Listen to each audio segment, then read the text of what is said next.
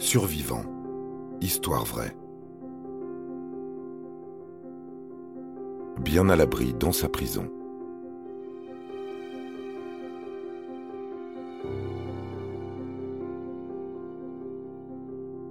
En ce mois de mai 1902, l'agitation règne à Saint-Pierre de la Martinique. La montagne Pelée s'est réveillée et malgré les signes d'une éruption éminente, le gouverneur refuse de faire évacuer la ville.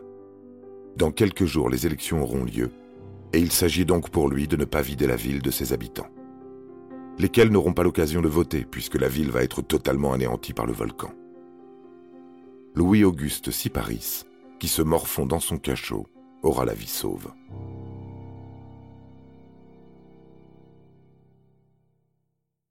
Survivre à une éruption volcanique, ça n'est quand même pas rien. Mais Louis-Auguste Siparis aime la vie et ses plaisirs. Il ne manque jamais une occasion de faire la fête avec ses amis, il boit volontiers et peut alors devenir violent.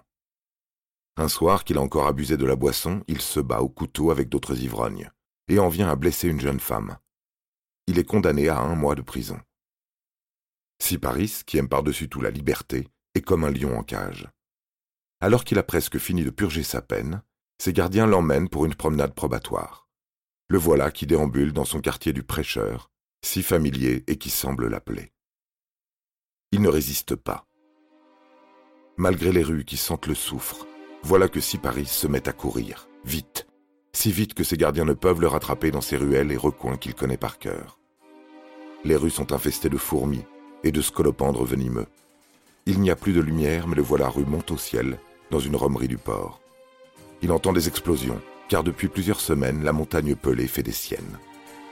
Mais rien qui ne puisse empêcher Siparis de boire et de manger. Au petit matin, il se constitue prisonnier. Cette fois-ci, il est envoyé illico au cachot. Un trou semi-enterré au mur très épais. Nous sommes le 6 mai 1902. Le volcan continue d'expulser des cendres incandescentes. Les pluies sont torrentielles en raison de la condensation de la vapeur d'eau. Siparis ronge son frein derrière ses barreaux. Le 8 mai, jeudi de l'Ascension, le prisonnier entend une formidable explosion. Un panache en forme de champignon est visible à 10 km à la ronde. Mais dans son cachot, Siparis ne voit rien. Pas même la nuée ardente qui dévale la pente du volcan à plus de 200 km heure et déferle sur la ville.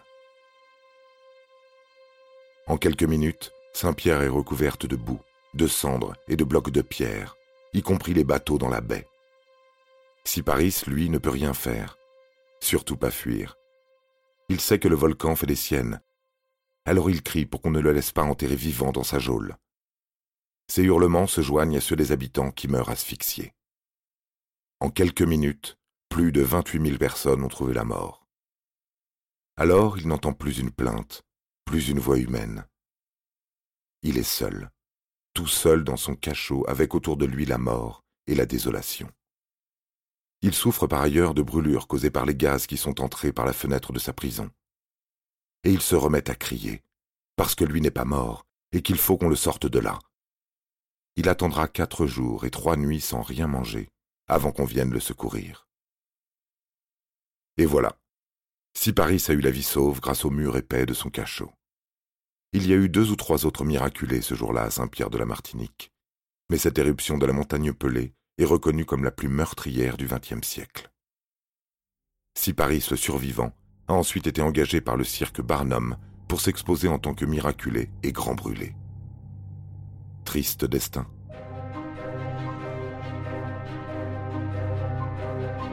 Vous avez aimé cet épisode?